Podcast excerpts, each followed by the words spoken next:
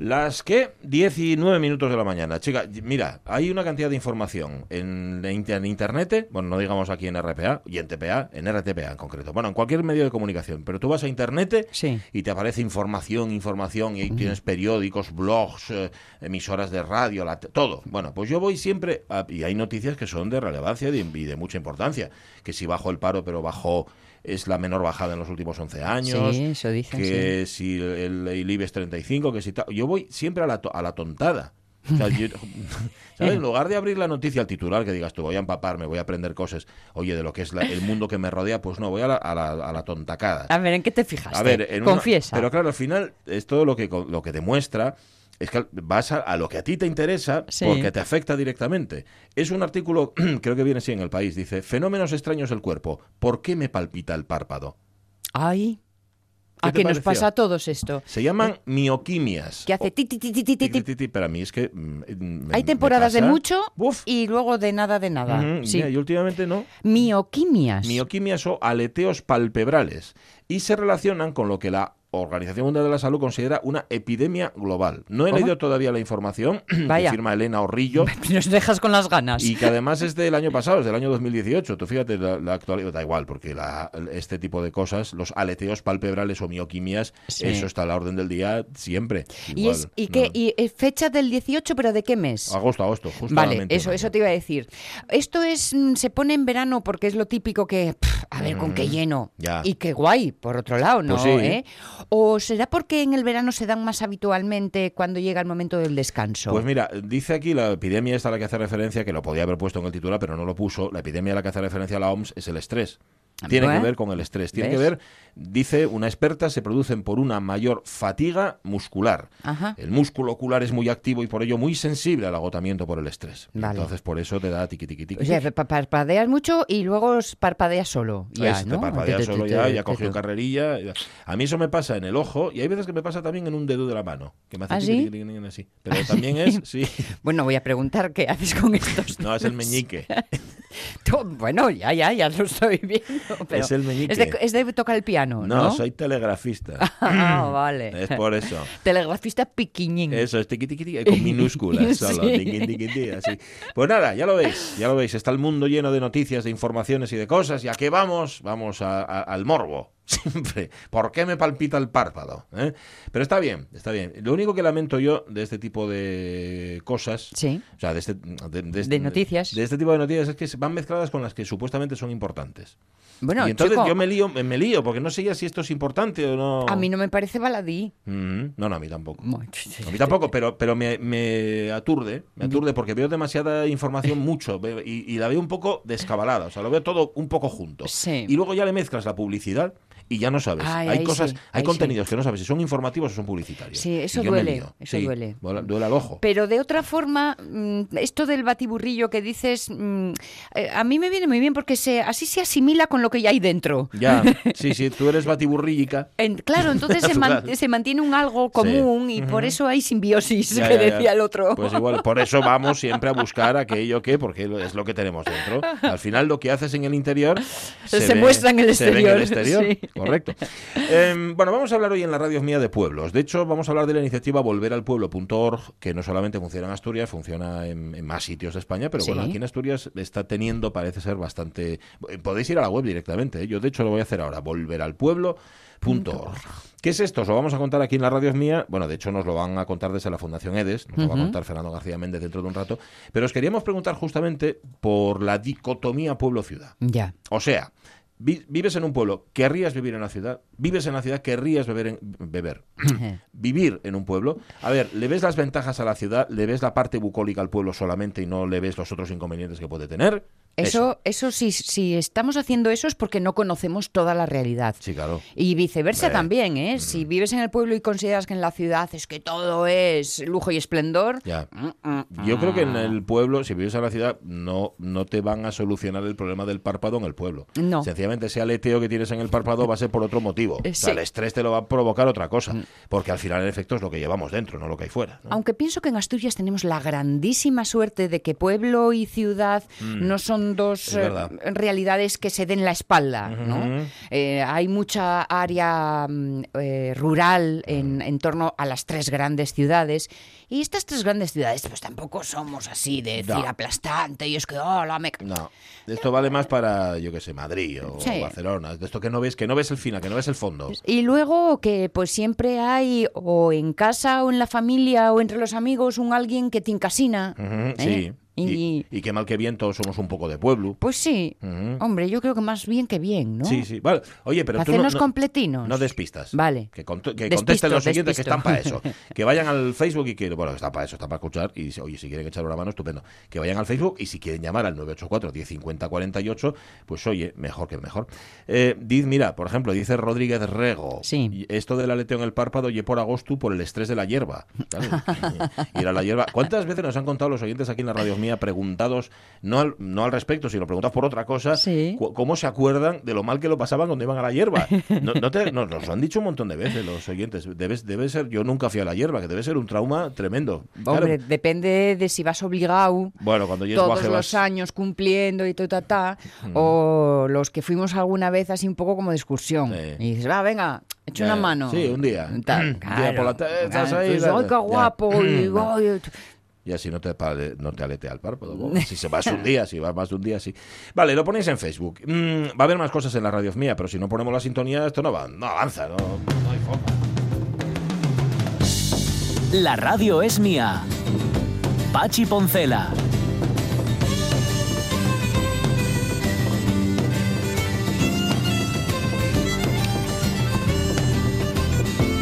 Eso sí, en el pueblo tiene que haber buenos servicios, Sí. ¿eh? buenas comunicaciones, y en este caso ahora las comunicaciones ya no se refieren a lo físico, sino a lo de los ceros y los unos, Ya, lo ya, intangible, Y a la internet. a la internet, que yo quiero ver la serie que estoy siguiendo, ¿eh? Ya, Esté en el pueblo que esté. sí, ¿eh? Claro. Ah, ¿Tú estás siguiendo? la- Ah, bueno, pero igual no es la que nos trae Fran, igual es otra. Bueno, distinta. yo, yo sigo los pasos de las Ayer indicaciones estuve- de Fran mira, ayer me pasó una cosa. Ayer hablando con Celeste, con la mi ¿Tu peluquera, peluquera? Sí. que dice que tiene un problema de batiburrillo ya también. ¿Sí? Que ve una cosa, ve otra, y, y no acaba de centrarse en una serie concreta. Eso te puede pasar porque hay Bueno, pero eso no está mal. Yo veo no, varias a la vez también, No, ¿eh? está mal, pero, pero luego por- en esta conversación llegábamos a la conclusión de, de que si estás viendo una serie que no está viendo que no están viendo otros, tienes la opción o bien de ser un pionero Sí. o ir pidiendo perdón porque no estás viendo la que ve todo el mundo. Ya. Dices que yo estoy viendo esta y que lo dices así como con pena. Y si el que está enfrente te dice, ah, pues no la vi, ah, pues no sé cuál es, Sí. entonces ya como dice, ah, pues igual no está tan bien.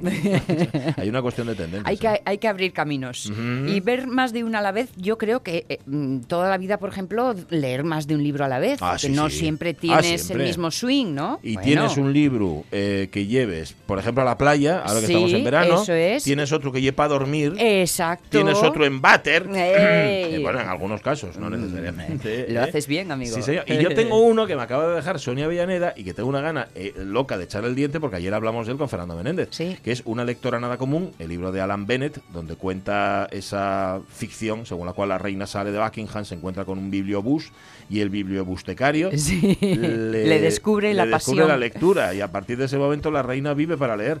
Eh, es guapa hasta la portada, me Hmm. Sí, gusta mucho. sí, está Bueno, bien. Gracias a Villaneda, me lo voy a leer con fruición. Que lo O solo, disfrutes. no lo sé, sí, seguro que lo disfruto. Y además los libros piquiñinos yo creo que los disfruto más. Pues por- los otros siempre estoy pensando que no me va a dar.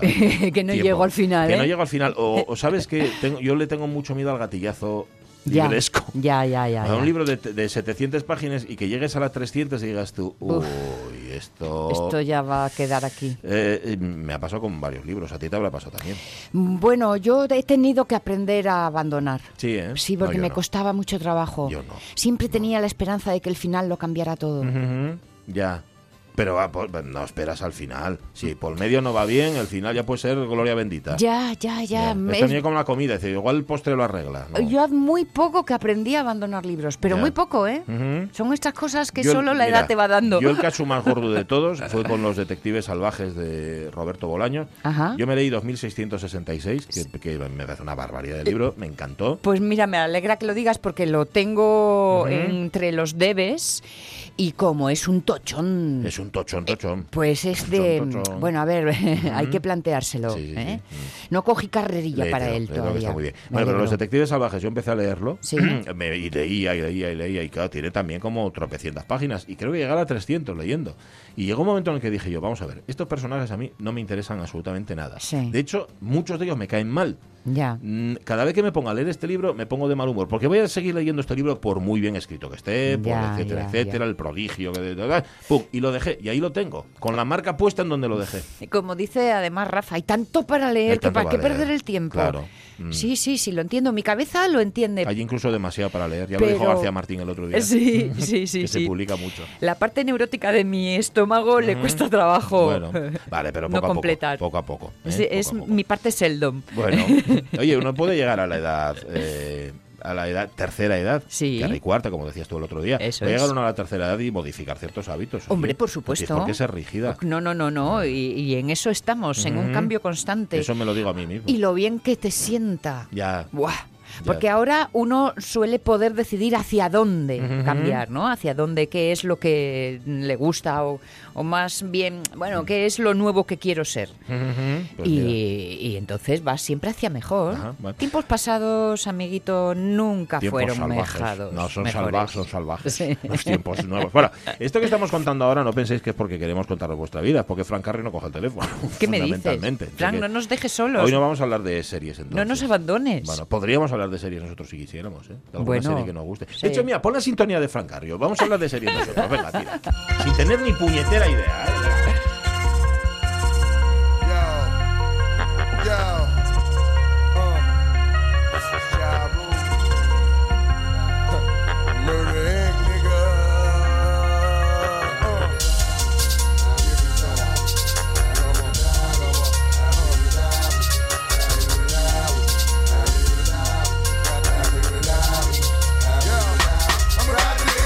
A ver, ¿qué serie estás viendo, Sonia Villaneda?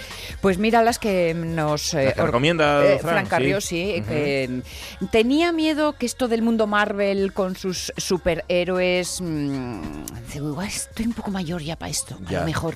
Oye, pues no. Sí, no, ¿eh? no, no, no, ¿Y no. empezaste por el orden que él dijo? Eh, había empezado mal Sí. y cuando él dijo un orden, digo, eh, cuidado, vamos a organi- organización. Bien. ¿eh? Y, y sí, y la cosa, la cosa va bastante bien. Es cierto que no todos los personajes, los personajes cada uno va teniendo su serie, me llaman la atención de igual manera ni me atrapan de igual manera. Porque mm, siempre digo Jennifer Jones en vez de Jessica Jones, Ajá. por la actriz. No te preocupes que está ahí Caunedo y nos apunta. que- Jessica Jones, que fue por donde había empezado, eh, no, me, No te- me da te- más. Eh. Hablaba con Jorge, "Pa, es que este. eh, Daredevil, Devil, sin embargo, eh, Daredevil. Sí, sí. eso Buah, sí, ahí sí me gustó, gancho. me gustó. No sé, yo debería ponerme. Eh, yo es que me da pereza. bueno, yo estoy viendo ahora mismo la tercera temporada de La Casa de Papel. Ah, ¿y que, qué? ¿Y que las primeras me habían gustado. A mí las primeras Y también. de hecho, incluso yo sorprendido, porque claro, tienes esos De prejuicios. hombre, una, española, claro. y mira estos chicos. Y la tercera me está gustando también. Ah, Fíjate. porque me da miedo, ¿eh? No, está bien. está bien, Tengo, bien. fíjate, hablando de terceras, terceras y cuartas, vamos, de últimas incorporaciones pendiente. Sí, la casa. de Papel. eh, Stranger Things, Ajá, que también. me gustó mucho Ahí, yo es que y empecé yo el, el Mi Fiu no quiere vela, porque vi el primer episodio de Hoy Miedo y a Sí. partir de ese momento ya nada, no hay manera. Claro, y tú si tu film no ves nada, Ah, ¿no? no, yo solo no veo nada, ¿no? No, no, yo en serio lo veo acompañado todo, en serio. Tengo mucha gana de la última de Orange is the New Black, Ajá. que también me sorprendió. Sí. Me daba mucha pereza esa No serie y de repente digo, caray, aquí el guion está muy bien, hay mucha mucho texto, Sí. muchas Ujú. frases buenas. Y la última de Black Mirror, que Mm. esta no es porque me dé pereza ni miedo, es porque sé que me va a gustar tanto, Ya, que porque me encanta esa, esa mm, serie de series, Sí. Que digo, oye, este es el caramelín. Ah, bueno, y te estás esperando a cogerla en un momento dado. Eso, bueno, ¿no? de me voy a entregar, momento. me voy a entregar. Yo empecé a ver, creo que porque alguien la recomendó, algún oyente de la radio mía, eh, Trailer Park Boys, Ajá. que la serie más disparatada, absurda y lela que te puedes echar a la cara. Tiene unos personajes que son, o sea, que no, Los que viven por- en no hay por dónde campo de caravanas. En un campo de caravanas. Mm. Y, y que tiene un montón de ganas. temporadas además. Es una, es una fricada, con perdón. Digo, porque no sé, pues, con perdón para los frikis, quiero decir. Pero, pero la veo de vez en cuando y. y Para me- reírte. Me río, me río un montón. Lo mismo que me reí en su día que también la recomiendo, de vez en cuando la retomo, porque nos Sí. hace muchas gracias al Mifio y a mí, que es Haters Back Off. Y es Ah. que son series todas que tienen tres palabras. Sí, ya te veo, Trailer te Park veo. Boy, Haters Back Off, que es la, la, historia de esta moza de Miranda, que es, que es una youtuber que canta fatal, que además era falso, era una falsa y lo convirtieron en serie. Que también es brutal, tiene momentos absolutamente brutales. Pero me quedo con Trailer Park Boys porque me río mucho. Qué bueno. Y luego, claro, es que no me. Ya te digo, la de- la trama de la casa de papel sí, pero me cuesta mucho engancharme a las tramas de las series. Ya. No sé. Bueno. Y ya está, por cierto, la, el tráiler de la nueva temporada de Peaky Blinders. Y eso sí que no me lo voy a Ah, Qué perder. buena, qué buena, como me gustó. Fabulosa, que me gustó. fabulosa, Peaky Blinders, sí, señor. No. En cartera, Paquita Salas. Ah, también. la tercera de Paquita Salas. ¿Ves? Tampoco vi ninguno de Peaky que es una cosa así, hablando de fricadas. Ajá, también, ¿no? Bueno. Sí, me- tiene un sabor muy ochentero, a pesar de que los Javis mm, pues, pues- pues son Oye, ¿tú sabes que, jovencísimos. que este verano vi la llamada, que no la había visto? La película de los Javis. la- Sí, no la llamada. vi, no la vi, Me no, encantó. no. Me gustó muchísimo, que tampoco esperaba yo gran cosa. Otra vez con el prejuicio del cine español, etcétera. Sí. Me gustó muchísimo la llamada. Fíjate, no lo sé, igual que soy muy simple, pero sí, pero me moló. Oye, Caunedo, tú no hablas, pero ¿qué serie estás viendo ahora? Puedes chivarte a través de los cascos y que Pachi sea Demasiado tu viejo para morir joven, que no sé de qué va, pero claro, es muy, un poco complicado hablar con Caunedo de Hoy, hoy, hoy. La de Douglas. ¿Esa es la de Douglas? No, Douglas es un chicle. Demasiado eh, viejo para morir joven. Esa la he visto fijo porque el- tengo el, el título en la cabeza, pero necesito una, una pista. Ujú. Espera, está dándole pistas a Caunedo. Ah, es igual interno. que el nombre de una película. 10 y 25 Uf, minutos. ahora mi mente está en caos de, por favor, recupérate, Pero memoria. no lo- pero no lo De- líes, de- es- eso. escupe eso ¿Dónde la, que llevas dónde dentro. la echan esa, Caunedo? En Amazon, claro, es que hay tantas plataformas ahora. Y yo tengo el pasillo de- lleno de DVDs. a, ver si lo, si revendo algo. Bueno, eh, nada, no necesitamos a Fran Carrillo para nada. Fran, Bueno, no, no- tienes ni idea de series, como, como acaba de quedar demostrado ahora mismo. Y mira, aparte de todo esto y de, de consumo cultural, nos plantea una pregunta que puede estar muy bien para Facebook, Rodríguez Rego. ¿Sí? ¿Cómo lees tú? ¿Cómo te planteas ponerte a leer un libro? ¿Cómo? Perdón. ¿Cómo te planteas ponerte a leer un libro? Es decir, mm, claro, hay varias ¿Cómo los eliges? ¿Cómo los eliges? Vale. Vas a la librería, le preguntas a Rafa, pasas por delante de los que tienes en casa y un amigo o una amiga a la que yo haces Sí. caso siempre dice, lee este y qué tal. Está bien, ¿eh? Sí, yo tengo prescriptores. Sí. Me fío, me fío de mis Vale. prescriptores porque, mm, por, por lo que os decía antes, me cuesta tanto abandonarlos Ya. que tengo que elegir bien antes de Mm. comenzar. Bueno, pues vaya responsabilidad para los prescriptores también. ¿eh? Hoy, pero aciertan de lleno, Pues amigo. no Me tienen muy calada ya, muy calada. Pues nada, series, libros, ya veis, valemos para todo y para nada. ¿no?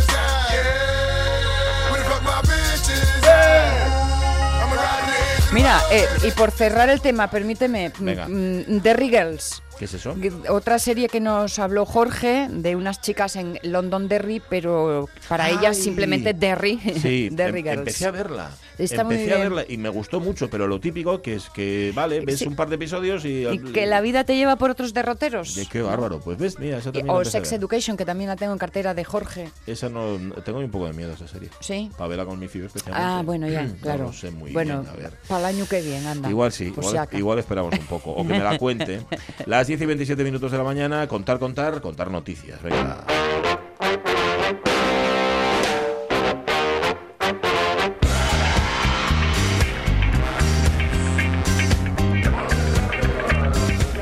Los que no lo tenemos sabemos lo importante que es el cuidado del cabello, especialmente para quien lo tiene, claro. ¿Qué te parece? Rápido. Tengo prisa. Date la vuelta. Estás muy guapa. Mucho. El pelo no me favorece. No, lo llevas demasiado alto. Necesitas otro peinado. Arréglamelo. No puedo llegar tarde el primer día. Vamos. Bueno. Con cuidado, con cuidado. Oye, oye, no es tu pelo. ¿Qué tal? Déjame ver. Sí, estás mejor, pero... ¿Pero qué? Bueno, sin exagerar.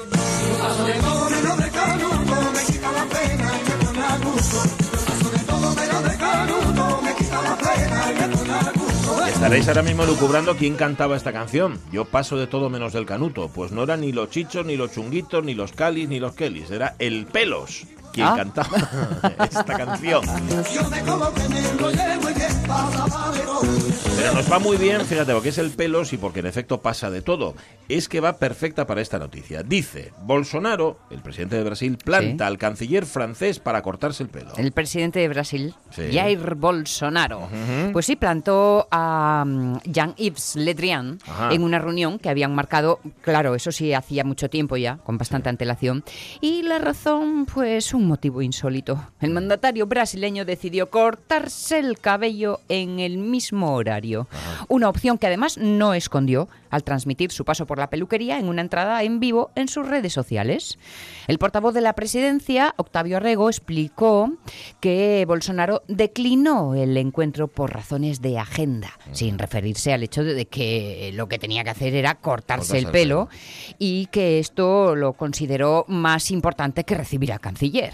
La reunión constaba en la agenda de Bolsonaro a las 15 horas hora local del lunes, documentada en los boletines de la presidencia y del Palacio de Itamaraty, la sede de la Cancillería, que no comentó el asunto. En la lista de temas que serían tratados por Bolsonaro y por el canciller francés constaban intercambios de estudios, intercambios económicos, de defensa, pero también el acuerdo entre la Unión Europea y el Mercado Común del Sur, Mercosur, sobre las posiciones que ambos países en la Confederación de las Naciones Unidas tomarían sobre el cambio climático, que va a realizarse en noviembre en Santiago de O Chile. sea, asuntos que no parecen baladís en ningún No caso. lo parecen, ¿no? Es eh, colaboración económica, también medidas contra el cambio climático. Parece ser que la reunión con este, con el canciller francés, con Jean-Yves Le Drian, era una reunión importante. Y aparte que, como has dicho, estaba marcada con bastante antelación. Sí. Eh, esa chulería de este sujeto, porque es que yo no sé llamarlo, a este tipo de, de- de mandatarios Hmm. que no mandan, sino que va a apetez mandalos. Sí, sí, Ah, algún sitio, ¿verdad? tal, y dices, pero, pero vamos a ver, pero ¿de qué van exactamente? O sea, es que te, te pone te, te pone del hígado. Y además, sobre todo, te pone del hígado porque es que los han votado.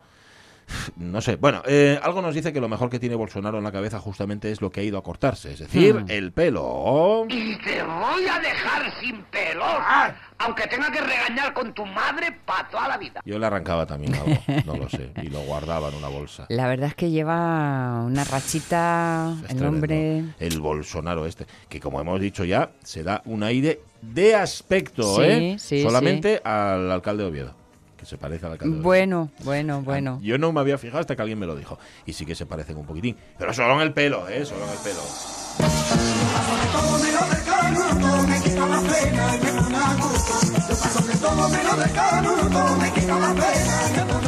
Sí, era el que decías tú también que se parecía al presentador a Pellicer. No, eh, eso lo decía Paquita. Ajá. Y el que se parecía era eh, Pedro Sánchez. El que se Ah, da un aire a, ah, a- vale. a Ramón Pellicer. Mira, nos pone Quique Reigada, nuestro querido Quique Reigada, Sí. a raíz de lo que hablábamos de las series, dice que nos faltó preguntar si las ves también en versión original o con subtítulos. Hay mucha gente Depende. que lo hace, sobre todo cuando acabas la serie y la retomas después de un tiempo. Sí. O sea, la ves con. Yo es que depende. Yo, no, yo no depende. O sea, yo las veo en, En versión original, ¿eh? Y me consta que un amigo del, del MIFIU, Sí. que el inglés flojeó un poco en Sí. esta última evaluación en el cole, sus padres le pusieron, le pusieron de, casti- de castigo, o sea, Sí. de, medida, digamos, para reforzar, Sí. verse las series y las pelis en versión original con subtítulos. Y no es ninguna tontería. No, no, Se te va, educa el oído de una forma. Y, y si es posible, los subtítulos en inglés. Sí, sí. ¿Eh? Bueno, eso ya, pa- eso ya para nota. Porque es cuando realmente Claro. eh, la cosa fluye. En mi casa se ha intentado eso, pero yo he dicho que ni hablar. No, porque Que hasta ahí podíamos llegar. disfrutar de la serie, no me fastidies. Mm, mm, Sí, para entrar un poco en esta, en esta cosa, ¿no? en esta Sí. costumbre, una buena fórmula es hacerlo a través de pelis que te gusten mucho. ¿eh? O series Ah, que ya. ya hayas visto, que te gusten mucho, que ya estás metido en materia, para que no sientas tanta tensión.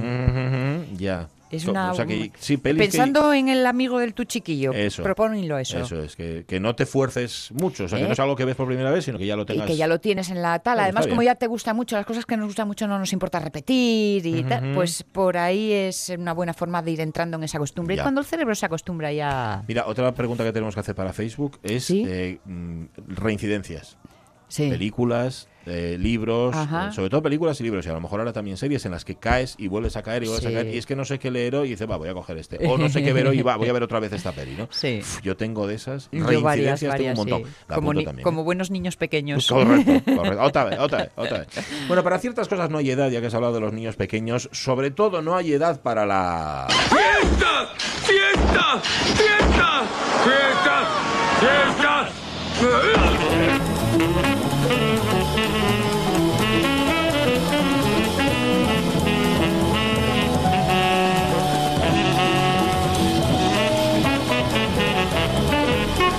que suena, este es Stan Getz. Y el tema se llama así, se llama Fiesta. Hombre, para el tipo de noticia que vamos a dar, unos pogues uh, habrían Hubieran- venido. hubieran bien, pero como la ponemos muchas veces Sí, tampoco verdad, verdad. abusar. A ver, no hay edad para la fiesta. Dice el titular, los cincuentones británicos eligen Benidorm para sus orgías de sexo, drogas y alcohol. Mm, Los jóvenes británicos no son los únicos que eligen nuestro país para sus bacanales de sexo, drogas y alcohol. Según denunció el eh, diario británico Daily Mirror, en una investigación, los turistas más mayores eligen Benidorm para dar rienda suelta a sus pasiones más oscuras durante el verano.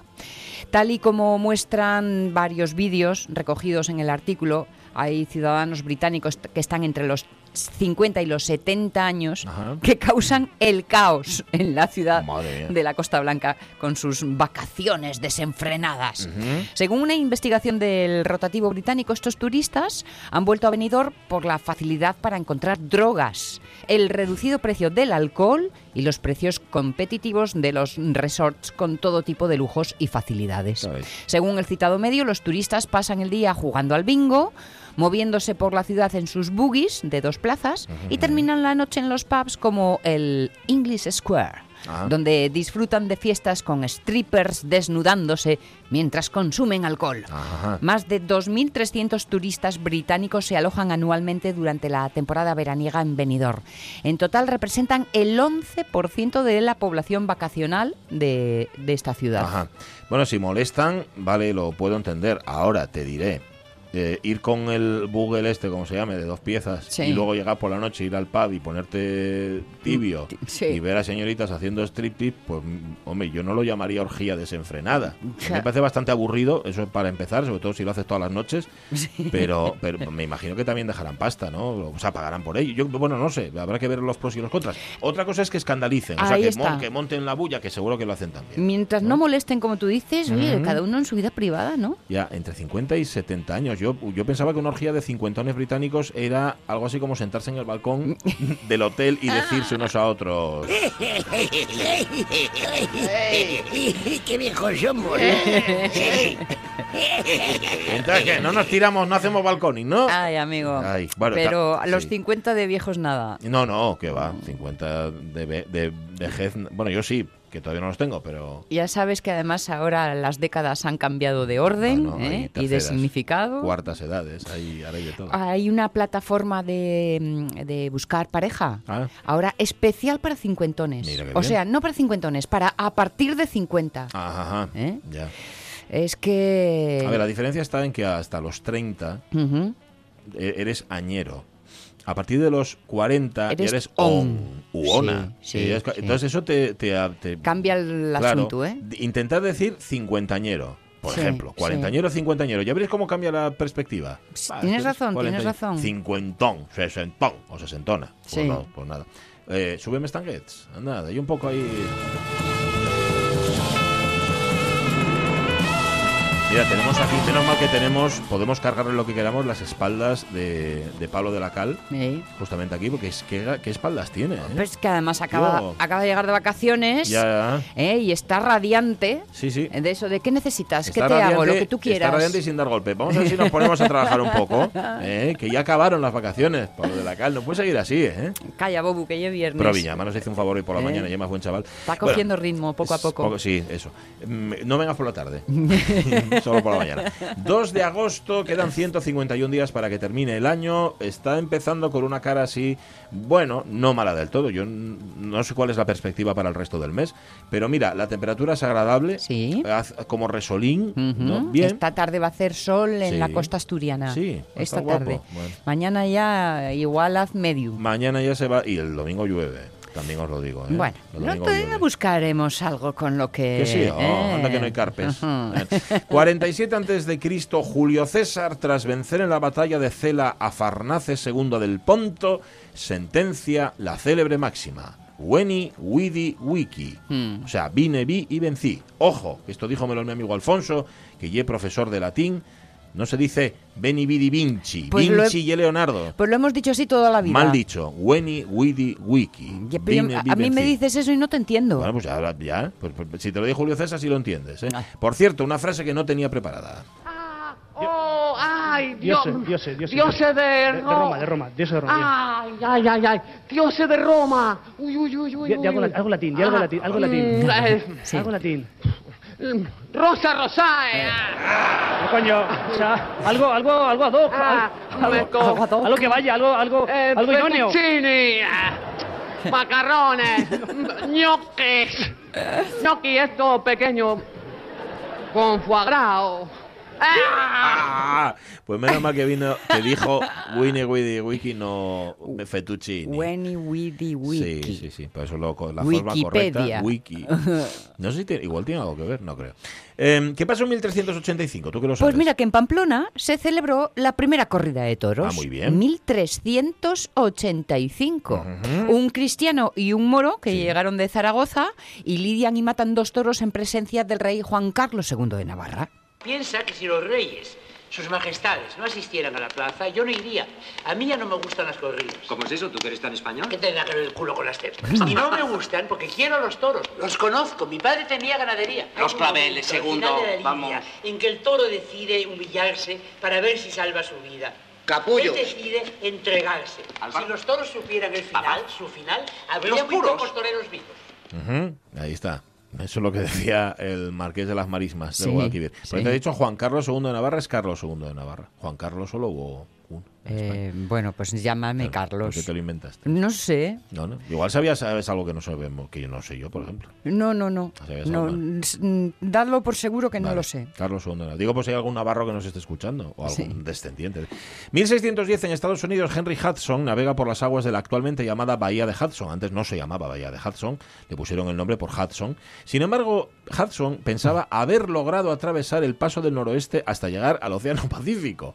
O sea, el tipo estaba en la Bahía de Hudson y se pensaba que estaba bastante más al norte. Por eso iba Pobre. navegando tan contento. Qué bonito es navegar. Ahí está Hudson. Cuando te empuja la brisa y el barco no tiene prisa. La mar se encuentra tan lisa que parece de cristal.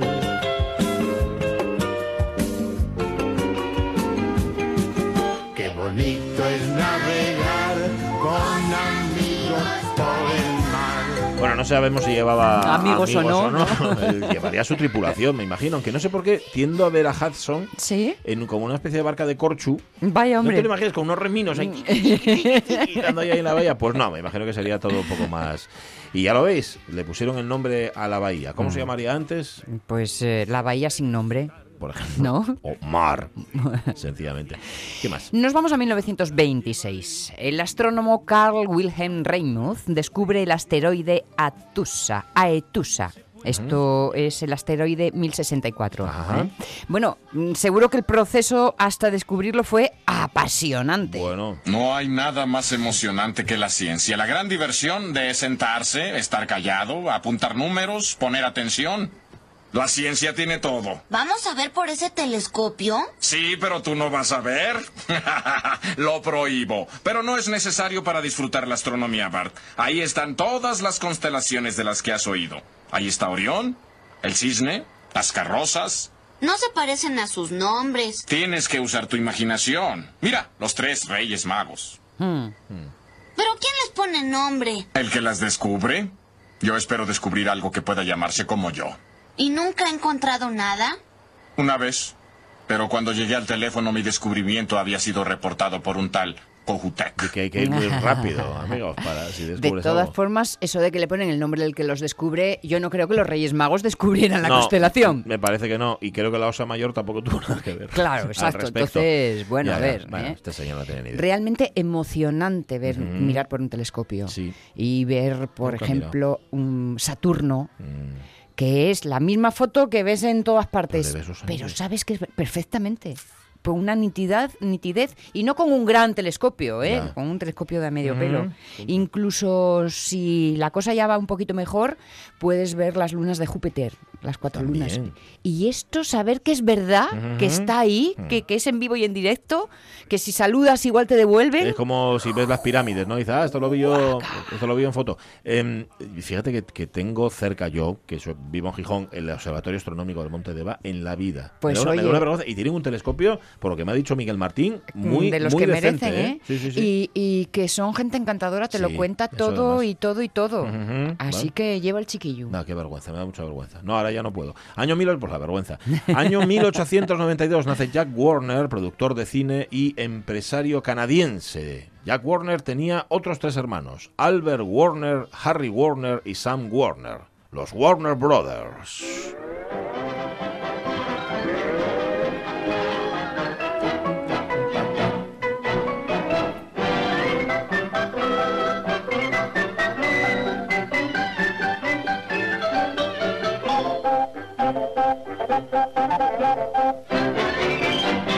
Mira, en internet hay de todo. Cómo me encanta. Y hay un tipo que se, o una tipa, no lo sé, que se ha dedicado a poner eh, el recorrido histórico de esta De las canción. intros. Sí, de las intros de la Warner Bros. Presenta.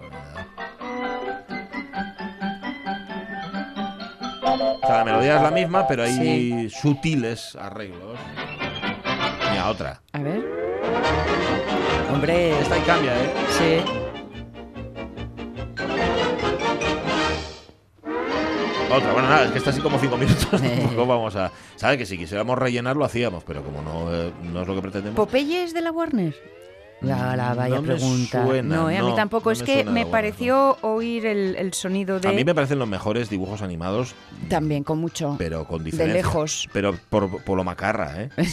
También, eh, siempre los personajes de la Warner se me ha parecido lo más macarra que hay. Sí, lo son, lo son. pues sí. Incluso la nueva temporada. ¿Y este señor Sí. que muere en Roma, quién Ah, es? mira, en el año 45 muere en Roma a los 72 años Pietro Mascagni, compositor, que es uno de los padres del verismo en ópera y autor de Caballería Rusticana, que no tiene nada que ver con caballos. Caballería Rusticana, y que estamos hablando de pueblos en la radio mía, significa algo así como honor rústico. Vale. Caballería rusticana. Y conocéis la música, una música en concreto de caballería rusticana, fijo, escuchad.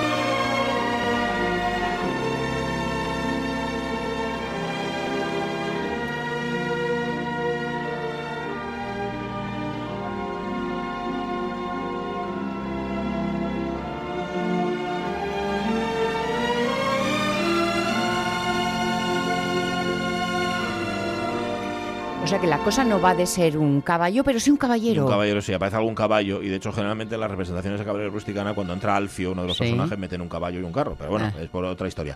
Eh, y está intermeso, el intermeso de caballería rusticana se ha Sí. utilizado en infinidad de películas, hay dos en concreto que os sonarán: El comienzo de Toro Salvaje, Ajá, cuando vale, lo ves a vale, él sí, boxeando con sí, la sí, sombra, sí. y el final del Padrino 3. Ah. Ese momento que no vamos a contar, por si no lo habéis visto, que es terrible, terrorífico, el final del Padrino 3, utilizan esta música.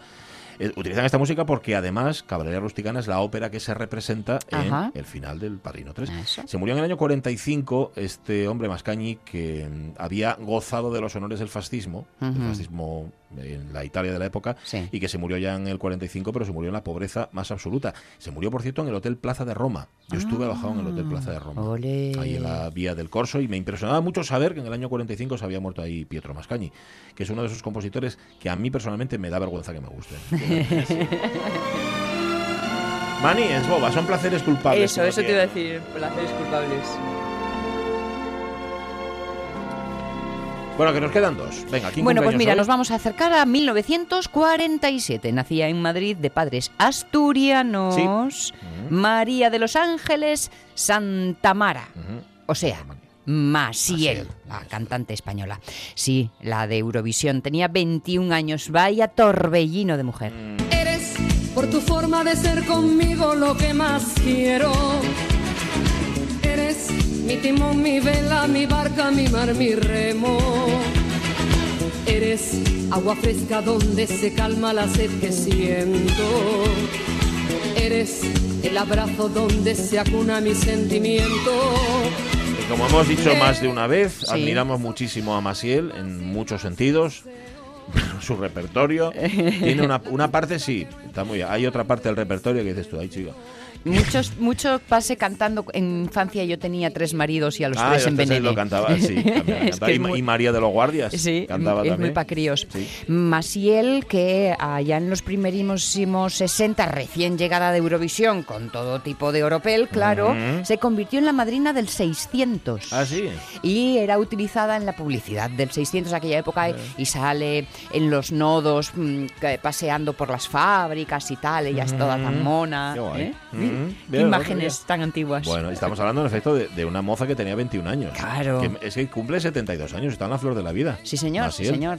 Es toda una señora. Totalmente, vamos, ¿eh? totalmente. Y Como servidor- aquí, una paisana. Servidor tuvo ocasión de encontrársela el año pasado Ajá. y eh, ratificamos. La que tuvo, retuvo y, en- y es un torbellino. o sea, Sí. que es un torbellino auténtico. Que uso la palabra señora no de una No, no, señora, no, una señora. sino, ¿eh? como Una se dice aquí, señora, un paisano, una una paisana, paisana. una paisana. Mm, ah. Y en el 62 en Vietnam comienza la escalada de la intervención estadounidense en el país que llevará a la guerra del Vietnam en la que Estados Unidos, recordemos, será vencido tras una década de lucha. Esto era solo el principio.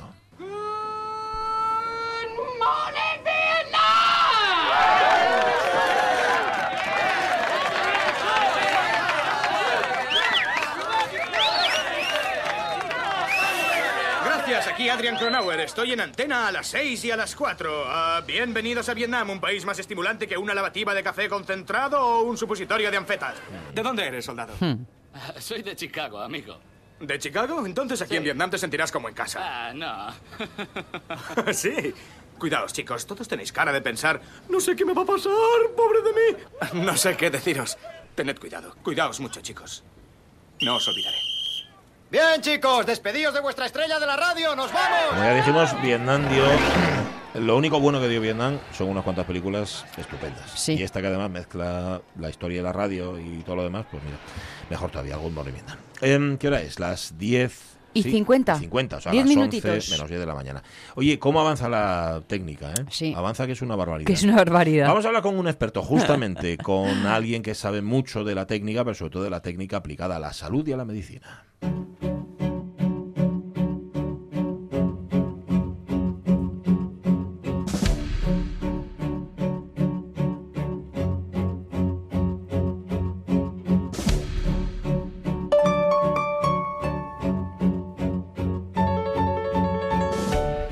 Se trata de una intervención quirúrgica, lo importante es la precisión. Es decir, Sin que duda. el cirujano ejecute el trabajo que tiene que hacer de forma precisa. Si se realiza además ese trabajo en una zona tan sensible como es el cerebro, como es la columna, por ejemplo, ya la necesidad de precisión es extrema y total y absoluta. Bien, en el Centro Médico de Asturias, los facultativos cuentan ahora con un, vamos a llamarlo apoyo tecnológico, una herramienta que permite conocer, digamos, el camino exacto. Doctor José María Torres, muy buenos días. Hola, buenos días. Coordinador del Servicio de Neurocirugía del Centro Médico de Asturias. Se llama Cranial Navigation de Brain Lab. ¿Qué es exactamente eso, doctor? Es, una, es un sistema más o menos como el que tenemos todos en los teléfonos, que es como un Google Maps, pero para poder eh, saber dónde está cada estructura en el cerebro y saber por dónde estás en cada momento. Y eh, te hace una ruta de donde tú quieres entrar a lo que quieres hacer y una ruta para poder volver a salir de una forma segura, sin lesionar ninguna estructura importante ni vital. Tal cual. O sea, que es una especie de, bueno, de GPS, ¿no? Digamos. Esto es un GPS, es un GPS cerebral o de columna. Vale, me parece evidente, tal y como lo está explicando el doctor, pero queríamos preguntarle y que- indagar un poco más. ¿Qué ventajas tiene? O sea, ¿qué ventajas tiene primero para, para el médico que está ahí trabajando y, evidentemente, qué ventajas tiene para el paciente? Lo importante son las ventajas para el paciente.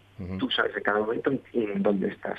Lo que se suele hacer es se hace un molde de informático con la cabeza del paciente, con la resonancia, con la escena, incluso con las dos a la vez se, se juntan, se fusionan, y lo que identifica son cada una de las estructuras que tiene el cerebro normal, y identificas cuáles son las estructuras, por ejemplo, los tumores, las malformaciones que tú quieres quitar, y por qué sitio vas que cerebro. Por ejemplo, hay una hay una serie de nervios que son los que llevan la fuerza del, del brazo y está al lado del tumor. Entonces tú sabes que en dos milímetros por delante no puedes ir por esta, ese fascículo, esos, esos nervios. Tienes que irte dos milímetros por detrás, aunque el trayecto sea un poquito más largo.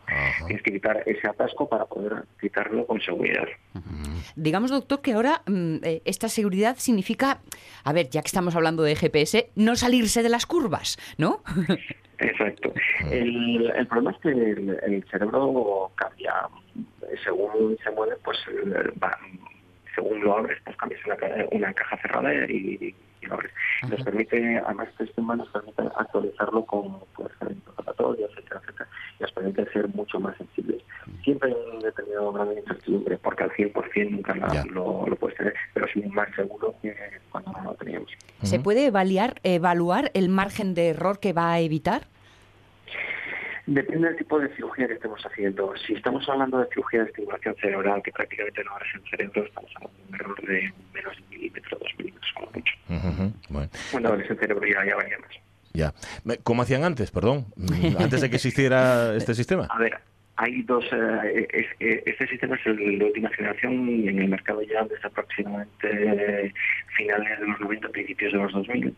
Eh, y antes lo que se hacía era se, se atornillaba a la cabeza del paciente un marco de metal y se hacían en- que tenía las coordenadas y en base a eso se- con eso se hacía la resonancia en el escáner y luego se hacía al, al paciente la, la, la cirugía, lo cual implica que el paciente está despierto todo el tiempo y es mucho más incómodo y algo menos preciso que, que este sistema. ¿Esto va a posibilitar, eh, pues no sé, ampliar la capacidad de intervención que se tenía hasta ahora mismo? Para algunos tumores muy pequeños y muy profundos, sí, porque te permite localizarlos. Antes de, mm, había veces que llegabas y no sabías dónde estaba, porque es tan pequeño y tan profundo que cualquier mínimo error de 2 grados, 3 grados en, en la trayectoria te permitía, eh, no, no te permitía llegar al tumor. Con esto tienes un grado de incertidumbre muchísimo menor. Ujú. ¿Y, y sirve para cualquier caso? Es decir, para cualquier problema, para cualquier intervención, digamos. Normalmente lo utilizamos para aquellos que necesitamos tener muy claro cuáles son los límites. Hay algunos tumores que no los- no necesitamos, algunos tumores eh, que son muy grandes, están muy superficiales, no los necesitas para nada, que están pegados al hueso, los propios al hueso, o los que palpas, no los necesitas. Pero para todos los que están dentro del cerebro, sí, sí suele ser muy, muy interesante. Habíamos leído que hasta ahora utilizaban rayos X ah, para determinar eh, eh, algunas imágenes para poder operar. Claro, todo esto ahora queda fuera de ámbito con las ventajas de no radiaciones. A ver, había, los rayos X te permiten una cierta eh, localización, pero no es exactitud el 3D. Lo que te permite, por ejemplo, tú puedes hacer un escáner preoperatorio al paciente, luego durante la cirugía no necesitas el, el, el TAC, por ejemplo, un paciente con una deformidad de, de columna importante y, y muy operado, que ya no tienes marcas para saber dónde tienes que hacerlo. Y haces un escáner previo, pones el navegador, sabes exactamente dónde van cada una de, de lo que tienes que quitar, lo que no tienes que quitar, dónde tienes que poner los tornillos. Y luego cuando acabas de, de hacer toda la cirugía, que no tienes que estar metiendo y sacando el rayo, antes de cerrar, de cerrar haces otro escáner, compruebas que está todo en su sitio y, y cierras. De tal manera que el, el inicio de intervenciones por mal posición de los materiales. Debería haberse lo preguntado antes y cada vez que hablamos con el doctor tenemos que pedirle perdón por nuestra ignorancia. ¿Qué es la estereotaxia? La estereotaxia es el sistema que comenté antes de Ah. paciente que se le pone con, con, el, con el marco con, atornillado a la Vale. cabeza. Eso se llama estereotaxia. Vale, vale, perfecto. Bueno, pero por, por una cuestión de orden y por también de- dejar claras dejar claros también los Normal términos. también lo tenía la explicabilidad, es que Vale. son com- No, no. muy complejos Estaba- y muy oscuros. Estaba pensando que este es un buen regalo de cumpleaños, porque el servicio cumple 10 años. Sí, este año cumplimos 10 años y la verdad es que el que teníamos era- tenía unas limitaciones más- mucho más importantes de las que tiene este y la- las aplicaciones son mucho mayores, con lo cual es un buen regalo el cumpleaños sí que lo intentaremos aprovechar al máximo. Pues sí, doctor José María Torres, coordinador del Servicio de Neurocirugía del Centro Médico de Asturias. Siempre es un placer. Muchísimas gracias. Y nada, un saludo, hasta luego. Buen día, buen día.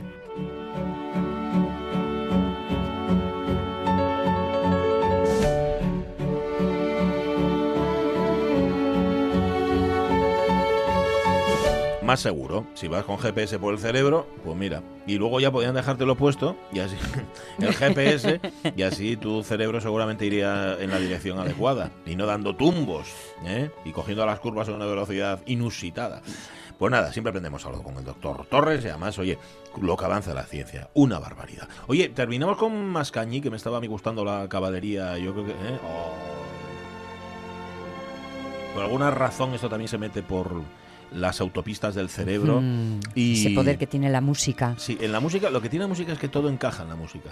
Bueno, Todo encaja. no en vano la música son matemáticas. Claro, la vida es mucho más dispersa y mucho más difusa, pero Sí. chico, es que la música encaja todo, en esta especialmente. Música y olores que van Ah. a nuestro eh, cerebro más, eh, más antiguo. más elemental, ¿no? Sí, el más Mm, elemental, eso es. Pues nada. Que vaya. reptiliano. eh, nosotros olores no podemos compartir con los oyentes, que ya nos gustaría. Pero mira, música sí. Bueno, música, palabras y muchas cosas más. De hecho, tenemos otras dos horas Ajá. de regalo. Vale. Y vamos a comenzar, ya que hablabas de olores, mira, algo que el pueblo tiene muy diferente a la ciudad. También, fíjate. Los olores. Vamos a hablar de pueblos y de ciudades porque además dentro de un rato hablaremos del proyecto Volver al Pueblo. Punto org. org. Hablaremos con Fernando García de la Fundación EDES, están ahí en Tapia, justamente para que nos cuenten en qué consiste y cómo podemos, si es que queremos volver al pueblo. ¿Queréis volver al pueblo, por cierto? Esto también lo hablaremos porque hoy lo hemos planteado en Facebook y queremos que nos contestéis. Bueno, eso y más cosas dentro de un rato y después de las noticias en la segunda hora de la Radio es Mía.